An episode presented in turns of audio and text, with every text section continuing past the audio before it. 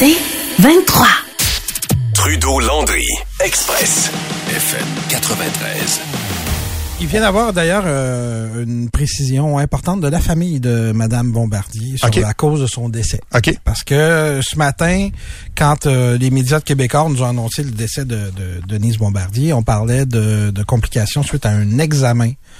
Ouais. Euh, puis on parlait de biopsie du foie euh, la semaine dernière qui avait mal tourné, tout ça. Mais la famille nous explique plutôt qu'elle est décédée dans une maison de soins palliatifs ce matin euh, à, à suite des cancers d'un cancer fulgurant.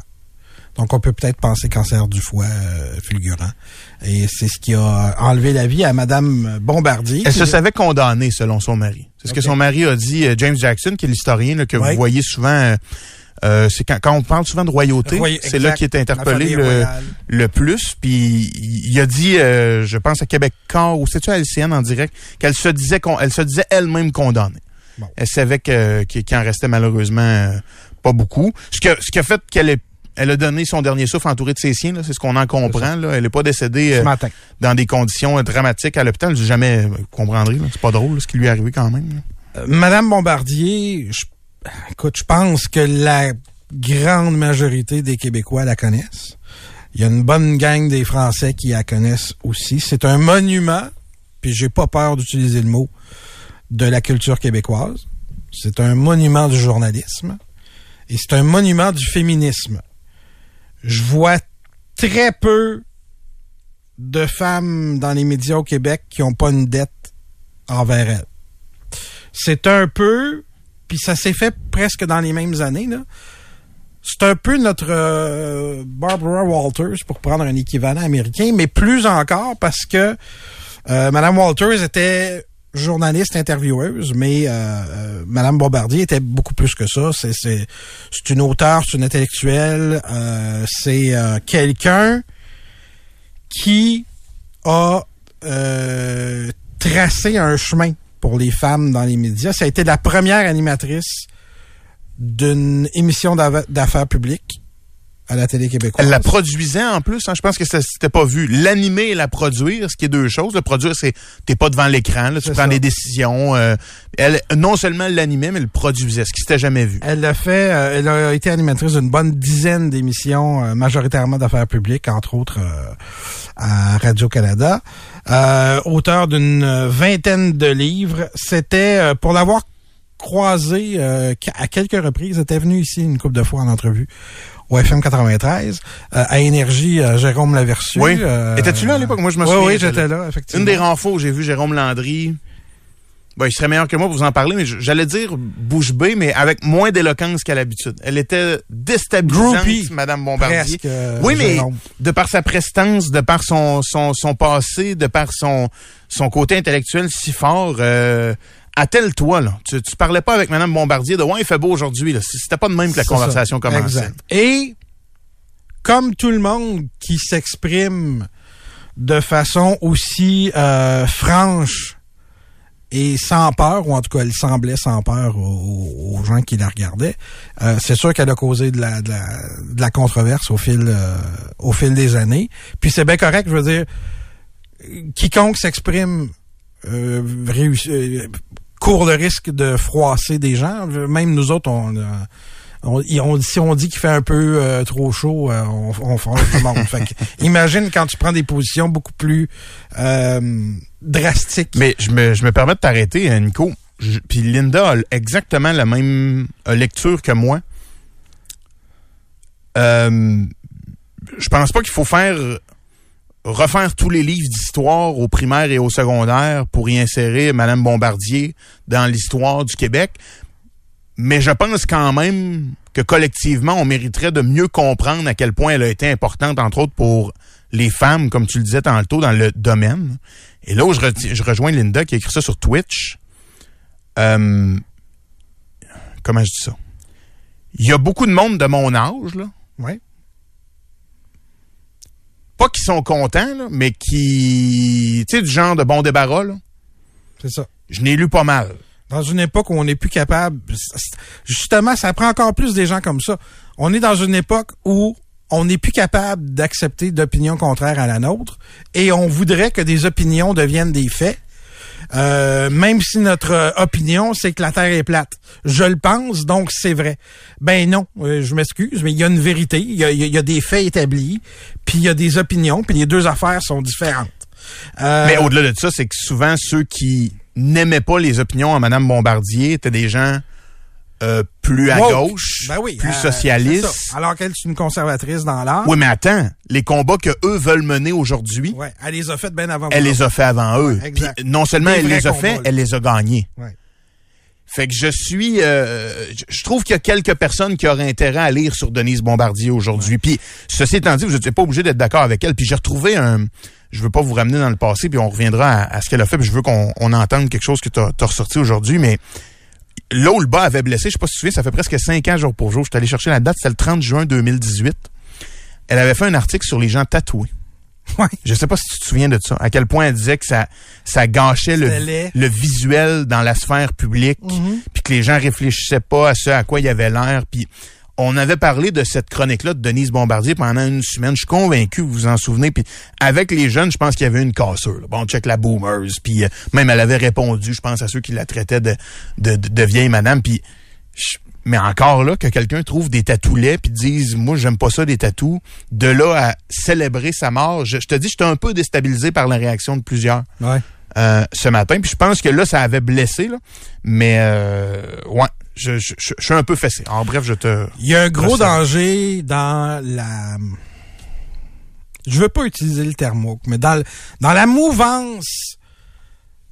Puis ça vient tout ensemble. Là. Dans la mouvance de vouloir, j'utilise le terme anglais parce qu'il n'existe pas en français, mais canceller tout ce qui fait pas notre affaire. La mouvance de vouloir effacer tout ce qui est venu avant parce que ça correspond pas à vos valeurs à vous, de personnes de 20-25 ans d'aujourd'hui, euh, ben c'est pas comme ça. C'est pas comme ça qu'on bâtit une société. C'est pas comme ça qu'on évite de faire les, de répéter les erreurs du passé.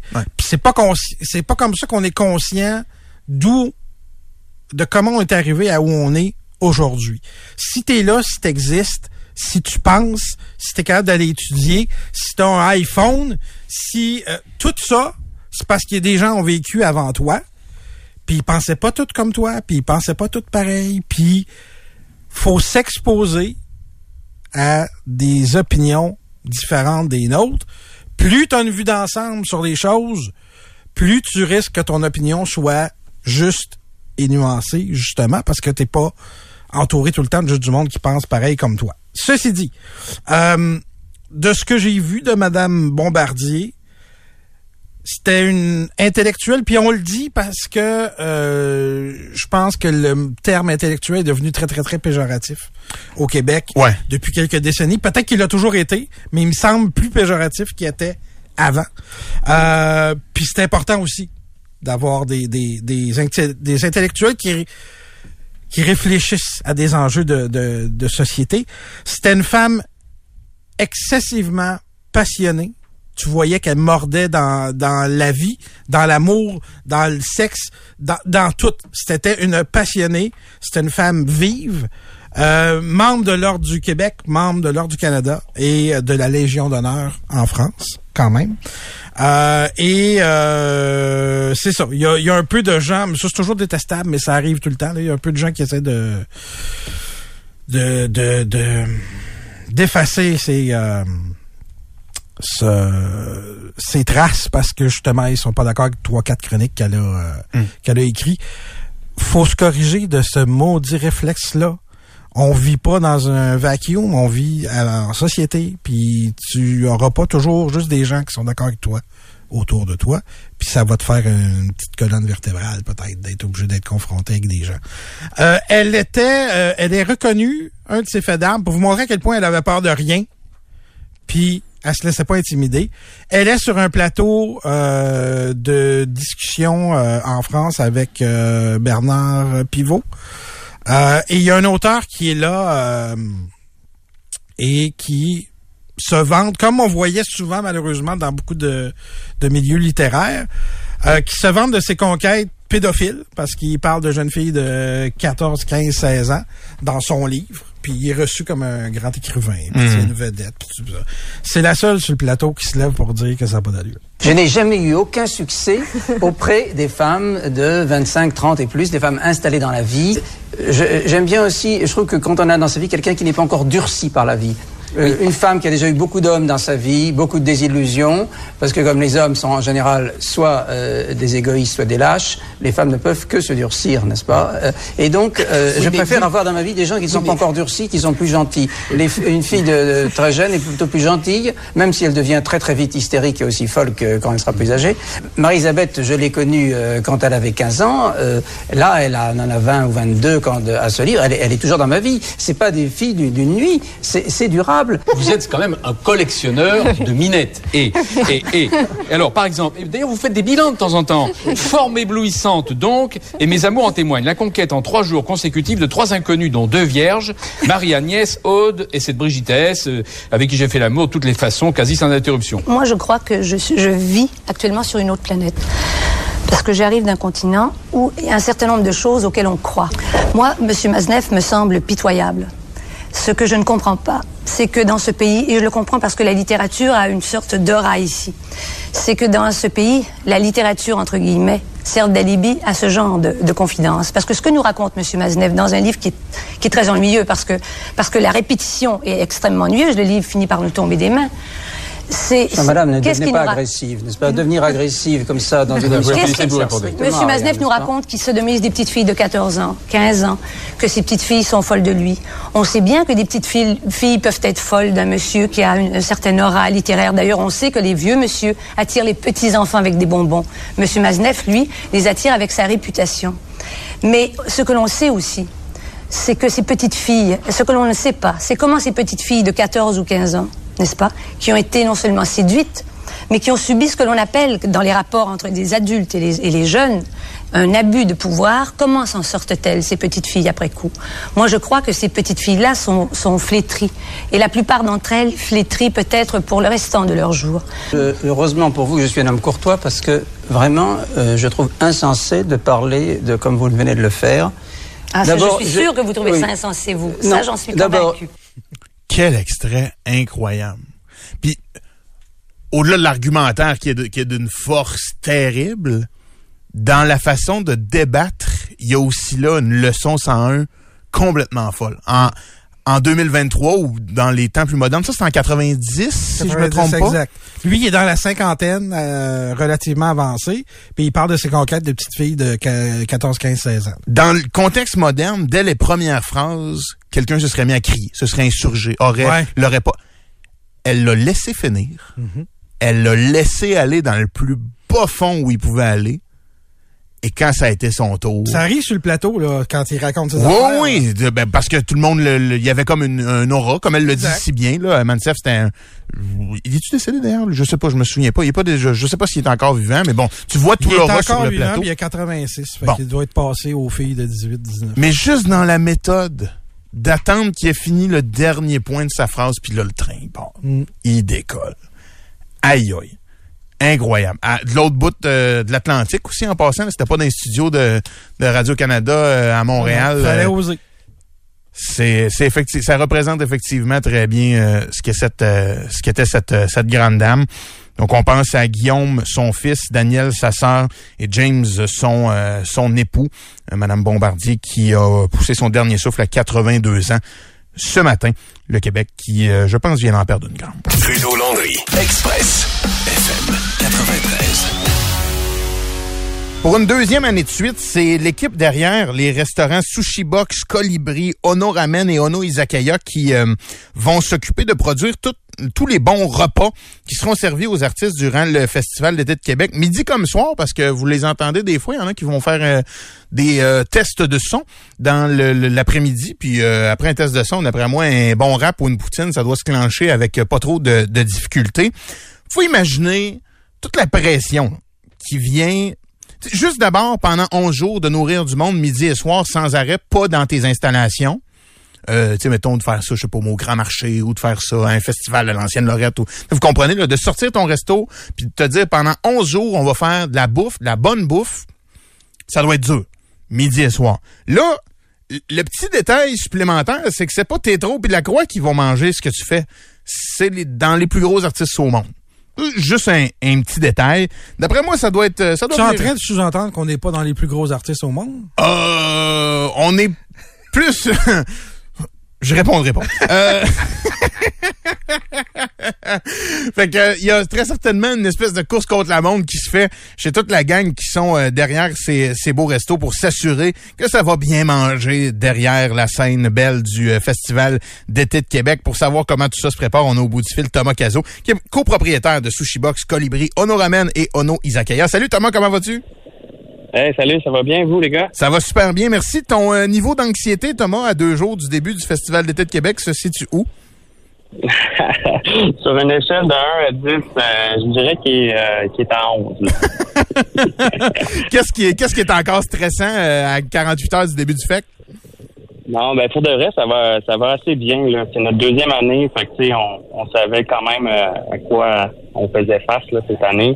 Euh, on est en mode, on installe les chaînes de production parce qu'on opère vraiment sur deux sites, contrairement à l'année passée, on, on opérait sur le parc de l'Esplanade. Puis là, cette année, on, on opère directement derrière les deux scènes qui s'a- s'alternent sur le parc des Francophonies et simultanément derrière euh, la scène qu'on monte deux chaînes de production, puis euh, on cuisine à partir euh, à du FEC. OK. euh, là, ton équipe et toi, vous préparez ça depuis euh, grosso modo trois mois. Passe-nous en revue là, les, les grandes étapes de préparation que vous avez eu à traverser à partir du moment où vous savez que c'est vous qui avez encore le contrat jusqu'à, je présume, euh, la création des menus, la logistique. Explique-nous tout ce que ça représente pour vous autres. Ben, tu sais, il n'y a rien de gagné d'avance. là. Au début, euh, tu sais, on- c'est un système d'appel d'offres là, avec le festival d'été. Puis c'est, c'est des gens qui sont très organisés, qui sont quand même... Euh, ont les, les exigences euh, sont, sont, sont vraiment hautes. Là. Fait que euh, nous autres, on, on a monté un pitch de vente, on a développé un menu qui répond vraiment à toutes les diètes. C'est ça l'avantage d'avoir euh, quatre restaurants comme ça. Fait qu'on peut vraiment aller dans toutes les, les diètes alimentaires, dans le non-gluten, dans le sans-gluten, dans le vegan, dans le végétarien, dans ceux qui préparent la viande et tout ça. Fait qu'on a réussi à monter une belle offre. Euh, monter à chaque année, on monte une belle image de marque avec ça parce que on rassemble les quatre restaurants ensemble. Fait que on veut pas mettre une seule image à l'avant. Euh, quatre images à l'avant, on en monte juste une. Fait qu'on développe un brand pour le festival d'été autour des quatre restaurants. Fait que euh, ouais, on a vraiment monté une belle une belle offre cette année, puis on a réussi à se démarquer, puis on a gagné le. Je comprends. Avez-vous, Thomas, de l'information de la part du Festival d'été de Québec ou peut-être même des agents d'artistes à savoir ce qu'ils mangent, ce qu'ils mangent pas? Euh, J'imagine que, je le disais tantôt à face avec Nico, mais Billy Joe Armstrong puis Lana Del Rey, je suis pas sûr qu'ils s'alimentent comme, comme Nico puis moi, ou comme la moyenne des ours, tout simplement. Est-ce que vous devez enligner vos créations vers certaines tendances, certains styles, selon certaines diètes? Euh, absolument, absolument. Puis tu sais, nous, euh, on le sait tout le temps à 24 heures d'avance quand il y a des restrictions puis des, euh, des demandes alimentaires précises. là. Mais on a vraiment tout l'équipement puis toute la nourriture euh, pour répondre à ces demandes euh, spéciales-là là, sur le site. OK. Est-ce que vous avez le droit? C'est une question niaiseuse, là, mais tu sais, des fois, on entend des histoires que tel artiste, tu peux pas regarder dans les yeux, sinon, elle fait une crise des affaires de même. Est-ce que vous, vous avez le droit d'avoir un contact avec les artistes? Parce que quand t'es restaurateur, le contact avec ta clientèle, c'est comme ça l'essentiel. C'est là où tu as des retours, c'est là où tu peux t'ajuster. Puis, je pense d'abord, vous êtes des gens qui, qui aiment le monde. Là, c'est pas tout à fait du monde ordinaire. Je tique là-dessus, mais quand même. Est-ce que vous pouvez leur jaser, leur présenter des plats ou c'est serre l'assiette puis, puis? Euh, non, c'est quand même euh, c'est quand même amical là. Puis tu sais, on, nous autres, on, on est en mode hospitalité, comme tu dis, puis euh, on reçoit les gens comme s'ils ils arrivaient à notre restaurant. Puis évidemment, tu sais, on, c'est des sites qui sont super sécurisés là. Il y a des guides partout autour. Puis il y a vraiment juste nous, les artistes et les équipes techniques. Fait qu'eux sont comme dans un dans un safe space. OK. Puis après, ben, tu sais, nous, on signe des, des contrats de confidentialité avec le, le Festival d'été de Québec, puis on prend pas de photos. On, on- c'est sûr que là, euh, quelqu'un qui, il y a un employé qui est super fan, exemple de Lana Del Rey, évidemment, il peut pas, euh, peut pas aller demander une photo puis engager une discussion. Fait que, on, garde quand même une, certaine distance, une certaine réserve. Mais notre travail, c'est de bien recevoir les artistes, d'être gentil, puis leur servir ce qu'ils veulent manger. Je comprends, mais mettons qu'un animateur radio te demande, genre l'an passé, quand vous étiez là, y a-tu un, un artiste qui vous a marqué ou qui vous a donné un retour positif plus que les autres? Ça, as-tu le droit de répondre à ça ou dans ta clause, je te mettrais dans le chenoute? Ah non, non, euh, ça, il n'y a, pas de problème. Puis tu sais, justement, vu qu'on a une offre euh, quand même distinctive, là, euh, on, on, on fait une poterie sur mesure pour chaque plat. euh, Ah ouais. On a du, ouais, vraiment là, on est tout custom cette année, puis on a des sushis. C'est quand même rare là dans les, dans les food courts de, de festivals puis de musique euh, qu'on a des aliments qui sont crus comme ça. Fait que eux, c'est tout le temps une belle surprise de trouver un menu aussi varié puis aussi euh, aussi fidèle qu'en restaurant finalement. Là. OK. Fait que euh, l'année passée, on avait les gars de Meal Kitchen euh, qui, qui ont vraiment trippé sur le menu, euh, puis ils n'ont pas hésité à nous communiquer. On avait les gars de Some 41 aussi qui étaient vraiment contents. Puis c'est vraiment une belle vibe là derrière. OK, fait je comprends. Là, tu dis Milk Kitchens, Milk Kitchens puis Sum 41, c'est- quand même cool parce qu'une des questions que je voulais te demander, c'est est-ce que ça, ça joue sur votre rayonnement? Est-ce que vous voyez des, des retombées dans les semaines ou dans les mois qui suivent ou vous le faites pour le thrill? Parce que tu disais ça doit être ça doit vous demander du temps, ça doit vous demander de l'investissement, du, du- de l'huile à coudre aussi. Est-ce que vous voyez des, des retombées de tout ça? Ah, absolument, absolument. En restaurant, c'est sûr que la clientèle est curieuse. Nous autres, on communique beaucoup sur les réseaux sociaux, l'offre qu'on prépare pour les artistes, puis ça suscite beaucoup de, questionnements et de curiosité de la part de la clientèle. Puis en restaurant, ben, on, on a ces demandes-là qui arrivent là, à gauche, à droite. Évidemment, ben, nous autres, euh, c'est une super belle visibilité pour nous. Financièrement, évidemment, c'est intéressant, mais c'est tout aussi intéressant pour la visibilité. Je comprends. Tu parlais tantôt de, du cru, bon, les sushis, les, les pokés. Ça peut ressembler à quoi vos, vos installations? Parce que bon, faut que tu gardes ta. Moi, je travaille longtemps dans une boucherie, poissonnerie. Faut que tu gardes ta ligne de frais. Je, surtout du poisson que tu- cru que tu t'en vas donner à des artistes. Faut que tu t'assures que ça soit ben, frais. Je, je doute pas de, de ce que vous achetez, mais que tu le maintiennes à bonne température. C'est, c'est complexe dans un resto, j'imagine pas dehors. Ça ressemble à quoi? Avez-vous quand même des bonnes et grandes installations? On a vraiment des grosses installations. C'est des chaînes de production qui font quasiment 20 pieds de long. On a beaucoup de réfrigération. Euh, puis, tu sais, il y a toute la logistique de l'approvisionnement. Fait que nous, il y a comme une navette euh, qui part du sushi box tous les matins.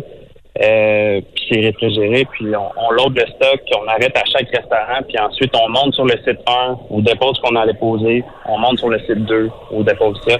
Fait que c'est comme une, une logistique supplémentaire qu'il faut, un système qu'il faut créer pour respecter la chaîne de froid. Mais tu sais, évidemment, nous autres, ça fait, euh, Sushibox, ça ça existe depuis deux- 2003, là, donc euh, Ouais.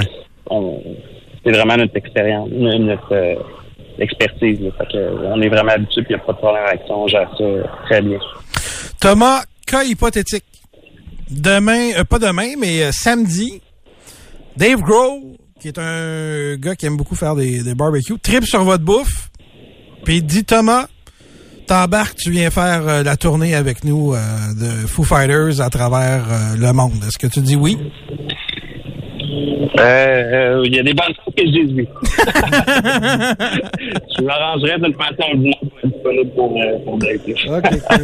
On passera la note à Dave. Oui, c'est ça. On va, on va envoyer le, le message. Par curiosité, Thomas, dans votre gang, ça peut représenter combien d'employés par soir juste pour, pour s'occuper? Ben, juste, tu comprends, je minimise pas ce que vous faites, mais combien vous êtes à la gang soirée moyenne?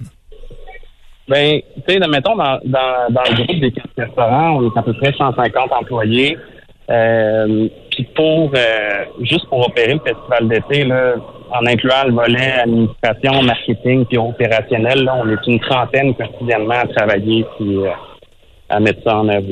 OK, quand même. Fait qu'une trentaine, une trentaine par soir. Je m'en voudrais pas te le demander. Comment ça va dans la restauration ces temps-ci euh, à Québec? Thomas, je suis convaincu que tu as les deux pieds dans le FEC, mais en même temps, bon, tu, tu fais rouler d'autres restos qui sont, qui sont bien connus à Québec. Ça se passe comment le début de l'été à date? Pénurie de main-d'œuvre, approvisionnement, prix de- des aliments, comment ça va? Euh, ça va assez bien. C'est sûr que on a connu une bonne hausse euh, des, des, prix côté approvisionnement, mais euh, après, ben c'est sûr que ça se reflète dans le menu, mais la clientèle se montre euh, assez assez réceptive à ça. Puis côté main d'œuvre, je pense que c'est tout le temps une question de contexte. là. Même si la main d'œuvre se fait rare, on offre des conditions, des avantages très très très compétitifs. Ça va, ça va assez bien. On a, un taux de rétention là, qui est extraordinaire. Les gens restent. Puis euh, justement, c'est en participant à des événements comme le festival d'été, faire briller les, les restaurants à travers différents événements, ben c'est sûr que ça nous aide. là. Je comprends. Hey, Thomas, en terminant, faut absolument que je te le demande. Quand t'es en arrière de la scène puis que tu cuisines, t'as-tu quand même un peu le temps d'entendre le show ou l'entends-tu point?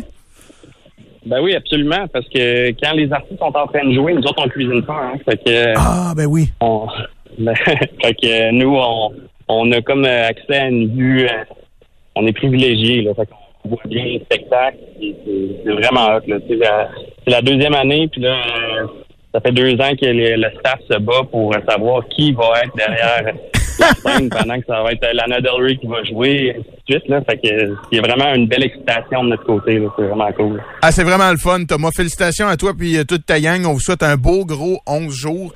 Puis euh, merci d'avoir pris le temps de nous jaser. là. Je sais que t'es bien occupé. On l'apprécie euh, vraiment. Hey, ça fait plaisir, les gars. Salut, bonne journée.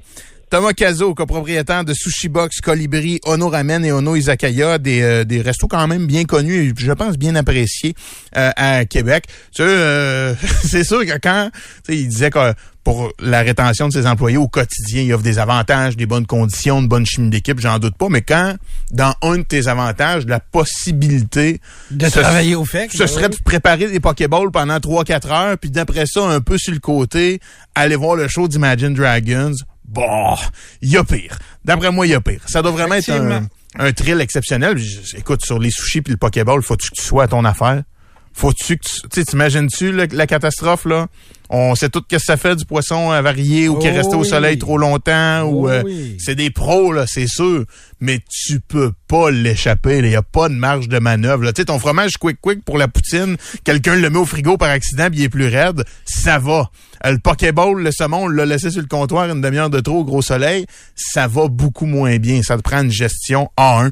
Je suis euh, vraiment impressionné par ce qu'ils sont capables euh, de faire. Puis, pas surpris d'apprendre non plus que le fait que euh, ne soumissionne pas qui veut, puis arrange-toi pour être Ah, équipé, ben non, c'est organisé, puis... euh, Puis tu sais, je veux dire, la majorité, je suis allé voir un peu les menus des restos, la majorité de sa bouffe est, est assez santé, là, tu sais. Fait oui, que, en plus. ça doit être une nouvelle préoccupation peut-être, ça, qui était pas là tant que ça avant. Probablement. Mais c'est ça que j'y demandais. Il faut, si, euh, je sais pas, mais si Lana Del Rey est vegan, puis que son équipe est vegan, La je chance, sais les pas. chances sont bonnes. J'ai pris un nom au hasard de même. là. C'est le premier qui m'est venu en tête. C'est vraiment là, flip a coin, là, 25 cents dans les airs. Euh, ben faut qu'ils sachent eux autres là. Tu sais, euh, ça Mais peut- colibri, ça semble assez, euh, assez vegan. Connais pas le colibri. En toute honnêteté, je connais trois autres. Le colibri, Je suis allé voir les, trois les que- menus des quatre restos, puis c'est ça. Donc, il faut quand même que, que tu ajustes, que t'ajustes. Le sandwich au brisket de bœuf, ça se peut qu'il saute là, Ouais. euh, ce soir-là. Euh, OK. Il n'y a, pas ça dans ces quatre restos. Remarque, il n'y a rien qui dit qu'il fait les menus de ces restos quand, aux artistes non plus, là. Ben, je disais qu'il va, il va plus large. là. Tu sais, c'est ça, il va faire des wraps, des Ouais. trucs qui se mangent bien sous la main. J'imagine aussi que, une fois le spectacle terminé, quand ils repartent en limousine pour aller à l'aéroport, ils sont capables d'avoir un petit quelque chose euh, en mode euh, pour emporter. Je suis convaincu qu'ils le prennent euh, Ouais. aussi. Vraiment cool de savoir aussi que le Festival d'été de Québec a ce souci-là là, d'aller chercher une entreprise d'ici. Puis c'est sûr qu'il y a des entreprises de Montréal qui seraient venues à genoux en courant, nous suppliant, suppliant pour avoir ce, ce contrat-là. C'est des gens de Québec qui l'ont. Euh, bon courage à Thomas et à sa gang. La seule chose que je trouve plate, c'est que là, j'ai faim en tabac. j'ai juste déjeuné Oui. à matin. Oui, on est. Ben, j'ai des petites tomates et un concombre anglais. si Non, tu veux ça va aller, merci, Bon. je vais attendre. Ben, moi, je vais manger pendant la pause. Ok, bougez pas. bye. Trudeau, Landry, Express, FM 93. Quand on préparait la grosse saison d'été de Trudeau Landry en vacances, tu disais, Oui. me semble que ça serait cool faire un concept avec un album, des albums qui ont marqué, puis on l'a commencé hier, je trouve ça génial. On part sur, à chaque jour, une célébration d'un album qui a 40 ans en, en 2023. Donc, on recule de 40 ans pour des albums marquants. On ne ferait pas entendre euh, C'est ça. Bac et Bottine. Puis il y en a eu beaucoup. Mais c'est ça, Il y en a eu année, beaucoup, euh, beaucoup. marquante. Euh, fait qu'on s'en va où? Quel album aujourd'hui? J'en ai pris à peu près 25 pour, pour un par jour, puis il y en aurait eu euh, certainement euh, le double probablement. Aujourd'hui, on parle d'un gars, un Canadien, qui a acheté sa première guitare dans... Je me demandais si vous connaissiez ça dans un 5-10-15. Connais-tu ça, un 5-10-15? Non, je connais un 10 Je sais même- 10, je sais même pas comment ça Antoine s'écrit, non ça. plus. C'est vraiment un magasin 5-10-15. Il vient te dire, je sais pas vraiment comment ça s'écrit? Mais tu l'as tellement dit, 5 10 15. Oh, mais 5-10-15. Ils vous apprennent quoi à l'école? C'est trois chiffres. Ouais, mais 5, 10, 15. je l'avais pas compris que c'est le chiffre. OK. 10 D-I-S-S-E? C'est un Non. peu l'ancêtre du Dolorama, c'est-à-dire que c'était des affaires dans le temps qui coûtait 5, 10 ou 15 cents. OK. Ça fait des décennies. Quand moi j'étais jeune, c'était plus des, des 5, 10, 15, mais ça s'appelait quand même comme ça. Bref, le gars a acheté sa première guitare à 12 ans dans un 5, 10, 15. C'est un décrocheur au secondaire. On le salue. Que, euh, moi j'ai non, moi j'ai fini mon secondaire. J'ai pas décroché au secondaire, j'ai décroché après. Euh, à 15 ans, il a commencé à faire partie de, de certains groupes. Et euh, c'est à 18 ans qu'il a rencontré euh, un ami dans un. Les deux travaillaient dans un magasin d'instruments de, de, de musique. Euh, et il a rencontré un gars qui est devenu son copain compositeur, le gars qui s'appelait Jim Valance, euh, qui était d'ailleurs euh, autrefois du groupe canadien Prism. Donc, tu sais toujours pas de qui je parle. hein? Non, absolument pas. Euh, le gars s'appelle Brian Guy Adams. Donc, euh, Ah oui. Guy, Guy Adams, ou Guy Adam. Euh, et quand il a rencontré Jim Valance, euh, c'est une collaboration qui a duré pendant euh, la majeure partie des années 80, puis probablement un petit peu des années 90. Mais non seulement ils ont écrit des trucs pour Brian Adams, euh, Adams et Valance. Ils ont écrit des chansons pour Kiss, Tina Turner, Joe Cocker, euh, Johnny Hallyday, Bonnie Raitt, Rod Stewart, Bonnie Tyler, Loverboy, Carly Simon et Neil Diamond. Il voulait pas en garder des bonnes pour lui. Il, Il en a gardé des bonnes pour lui. Ouais, Puis d'ailleurs, euh, la- l'album qu'on souligne aujourd'hui, c'est son troisième. C'est l'album qui fait qu'on parle encore de Brian Adams aujourd'hui. Parce que vous le connaissez peut-être plus par l'album suivant, le quatrième, Reckless, mais c'est vraiment avec euh, Cuts Like a Knife que Brian Adams a atteint euh, des sommets stratosphériques. C'est l'album qui lui a permis de percer aux États-Unis, au Canada, en Australie. Euh, il a fait la première partie de, de la tournée de Journey aussi en 83 dans cette euh, dans cette année-là. Puis c'est un album qui a donné euh, trois quatre singles comme faut. Et euh, comme toujours notre ami Antoine nous a fait un petit montage de Cuts Like a Knife de Brian Adams. You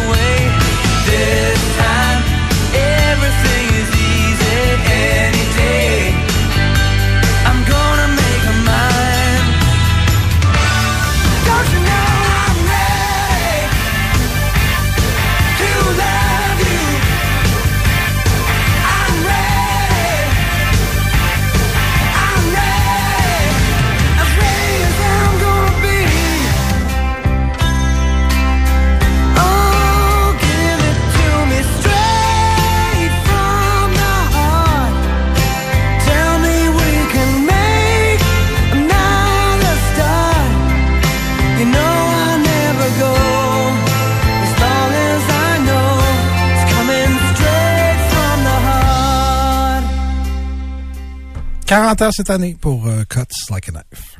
Très cool, euh, Nico. Je, je- je- je suis rendu que j'anticipe. J'ai hâte à celui de demain. Vous êtes... Euh, parce qu'Antoine C, il fait le montage. Toi, tu y dis. Moi, je...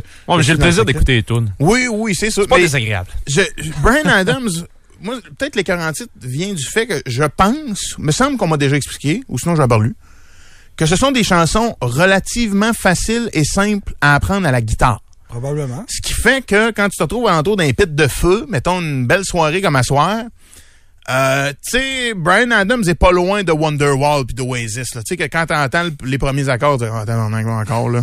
on est repartir du Brian Je te Adams. demande si tu sacs la guitare dans le feu. Ah, pas je me demande. Je me demande juste quand. Je, je sais que dans le feu. Je sais que c'est là qu'elle s'en va, mais quand?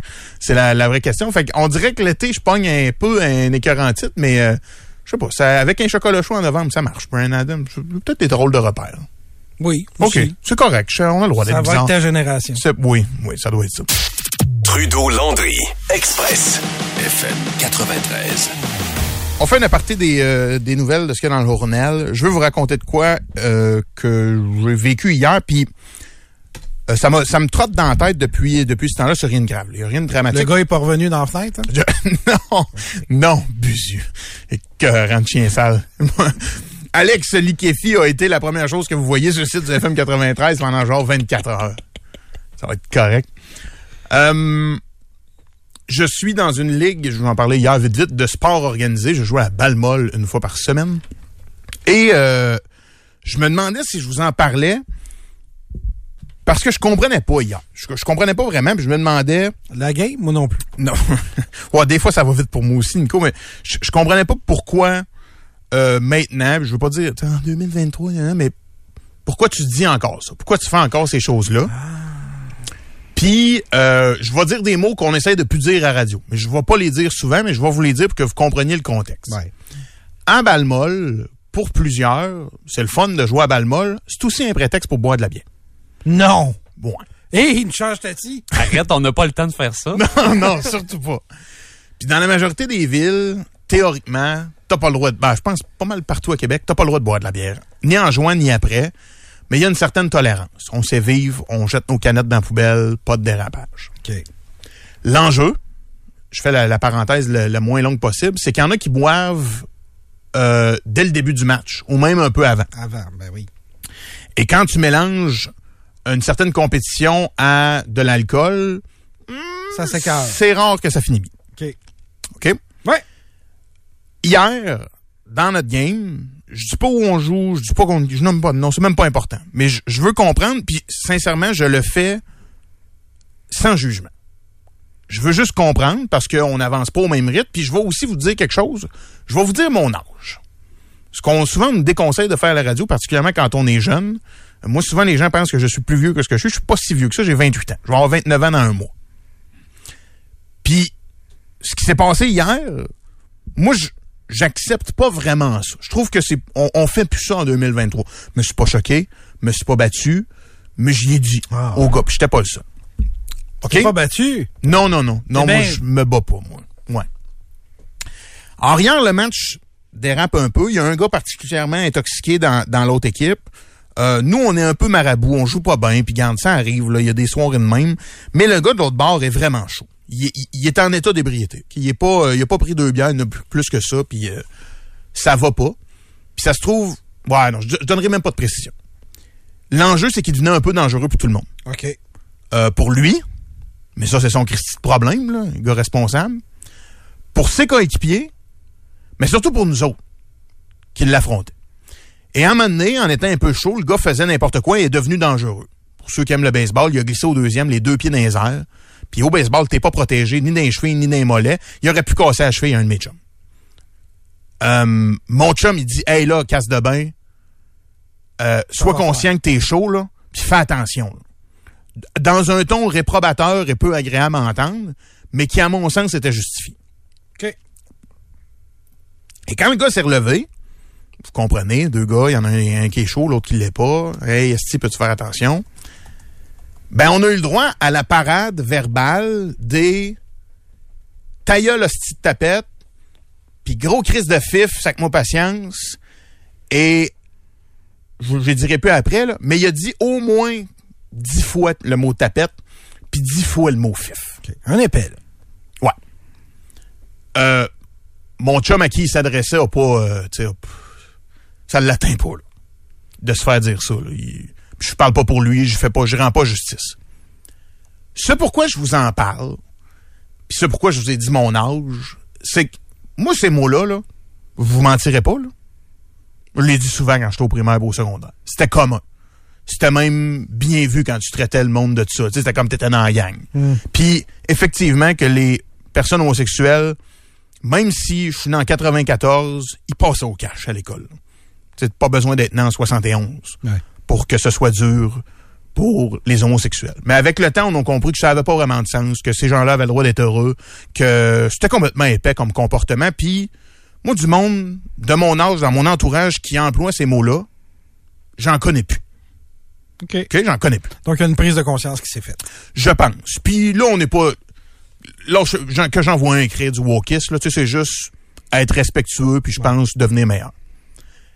Si je vous en parle, c'est parce que j'ai la question suivante. Puis faisons-le en toute franchise. Moi, j'ai je suis pas dans le jugement. Comme je vous dis, j'essaie de comprendre. Puis ça, m- ça m'a comme euh, joué dans la tête parce que je me disais, lui, quand il dit ça, il dit ça pour blesser. Là.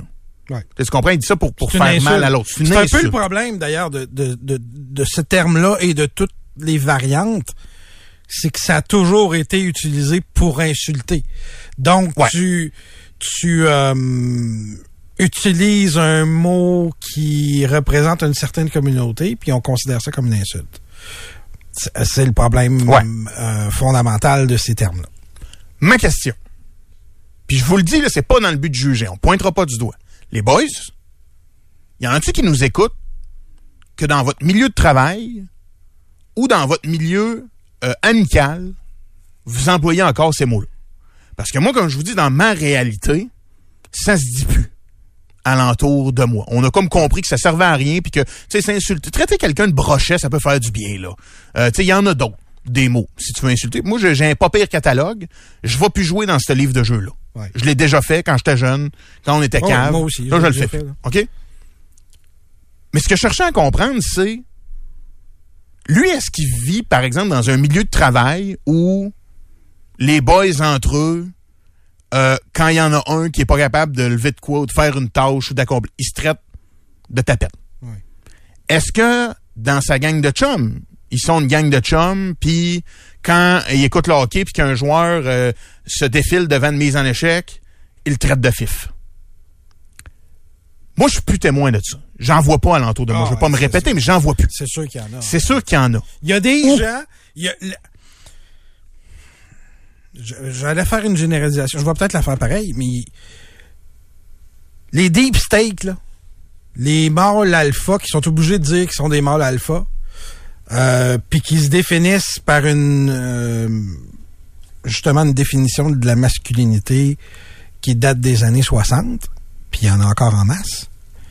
Euh, c'est sûr que pour eux autres, la pire menace à leur identité, c'est tous les aspects de ces mots-là. Ouais. Un, l'orientation, et deux, la faiblesse qu'on a associée euh, à ces insultes-là au, au- au fil des décennies. Euh, Puis, si tu, tu dis que ça se dit plus, mais si tu joues en ligne, Alex, ça, ça se dit encore en masse, là. Ah ouais? Tu joues à Call of Duty, puis t'as un kid de 10 ans qui va te traiter de, de fag, là. OK. Euh, fait qu'il y a, on est encore à des années de d'enlever la connotation, euh, puis ça se fera peut-être jamais, d'enlever la connotation faiblesse à ces euh, à ces termes-là. Et euh, c'est ça, il y a des gars qui sont perdus dans la masculinité de 2023 puis qui savent plus euh, c'est quoi être un homme? Fait que parce qu'on leur dit de temps en temps, ouais, c'est plus ça être un homme, mais c'est ça qu'ils ont absorbé, puis je les excuse pas, là. Je trouve ça. Le, le- ce gars-là, là, moi, je le crisserais en dehors de la ligue. Ben, le, sais-tu quoi? Le- L'arbitre hier a dit qu'il prenait des notes puis qu'il vérifiait. D'abord, juste pour son état. C'était pas sécuritaire. Ouais. Je pense pas que ce soit à cause des termes, là. Euh, C'est- un gars qui a des problèmes. Il y a des problèmes d'alcool. en tout cas, il y en avait hier. autant que d'attitude. Il y en avait hier. Je veux pas Bref. faire son procès en ondes, c'est pas Non, ça non, le but. Comme je te dis, c'est juste que moi, ça m'a étonné. Non, mais c'est De- juste une représentativité de ce 100%. qui arrive sur plein de terrains de balle, probablement, plein de matchs de d'autres. C'est pour ça que je voulais vous en parler. Puis il y a une chose que je réalise, puis que j'ai, j'étais trop proche de l'arbre, je voyais pas la forêt. Ouais. En vous lisant, puis en t'écoutant, Nico, il y a une chose que j'avais plus compris, puis c'est là, traitez-moi de ce que vous voulez, c'est que pour certains, ces mots-là sont restés le, le, le- le premier le premier terme à employer quand tu veux insulter quelqu'un, sans même pas penser à l'orientation sexuelle. Ouais. Quand, mettons, quelqu'un échappe euh, 8 2 par 4 qui avait dans les bras, ça, si- tu comprends? Ça, j'avais, je pensais plus à ça. Moi, Dans ma tête, tu traitais quelqu'un de ça, c'était pour y dire, ha, ha, ha, tu es de telle orientation sexuelle. Ce que je comprends en vous lisant, euh, puis en, en t'écoutant, Nico, c'est que il y en a qui l'utilisent comme réflexe d'insulte sans même penser à la, Écoute- à la référence euh, sexuelle. de l'orientation. Mais tu peux pas le dissocier euh, non plus. Mais écoute, à un moment donné, je me suis euh, pris à chercher tous les termes que je voulais employer pour dire que quelqu'un avait une faiblesse ou euh, était pas si fort, c'était tous des dérivés. Tu sais, les mou- moumounes, t'es bien moumoune, Ouais. euh, etc., etc. Fait que il y a vraiment, c'est ancré profond en nous là. Tu sais, je veux, s'il y a bien quelqu'un qui qui euh, qui veut pas être euh, discriminatoire euh, et qui a absolument aucun problème avec euh, les orientations euh, sexuelles de qui que ce soit, euh, c'est moi, mais tout ce que je cherchais comme terme pour même si je parlais de moi pour signifier que tu sais mettons je, ah je suis je suis moumoune quand je vois du sang tu sais. Ouais, ouais. juste pour dire Ouais, c'est tout des dérivés de 100%. de ça fait que pour te montrer à quel point c'est ancré euh, euh, chez nous puis tant mieux si tu fais partie d'une génération qui fait attention à à ça mais je pense qu'il y a encore beaucoup de chemin euh, de beaucoup de chemin à faire C'était pas pour... euh, tu sais, je- moi, je me lance pas des fleurs. Je vous en parle parce que je sais que ça arrive sur plein de terrains de baseball, dans des arénas, dans des milieux de travail. Je vous en parle aussi parce que, tu vois, il y a quelqu'un qui nous texte, qui dit qu'il a travaillé dans un milieu de travail X. Je veux pas l'identifier. euh, pendant des années, puis que ces mots-là étaient fréquemment employés et que ça, ça en a résulté dans une difficulté chez ce gars-là à assumer son homosexualité pour cette raison-là. Fait que tu sais, c'est pas vrai de dire qu'il n'y a plus de répercussions sur euh, sur des individus encore aujourd'hui de, de l'emploi de ces euh, de ces termes-là. L'autre chose qui me faisait hésiter de vous en parler, je me disais, tu te souviens qu'il y a une histoire de gaucho? Puis plus j'y pensais, Non, je me mais disais non, non. c'est comme un enfant. T'as entendu ça quelque part. Ça fait, si ça fait partie de ton quotidien puis que tu le dis à balle, c'est parce que tu le dis dans la journée ailleurs, dans ton milieu de travail avec tes chums. De là, le- la prémisse que je vous faisais. c'est la première début. affaire qui sort quand tu es sur le coup de l'émotion. Exact, exact. Puis, pour ceux qui se posent la question, il y a beaucoup de milieux de travail qui reviennent en 20 par 25 de 2.6 de gens qui nous disent effectivement, je l'entends tous les jours.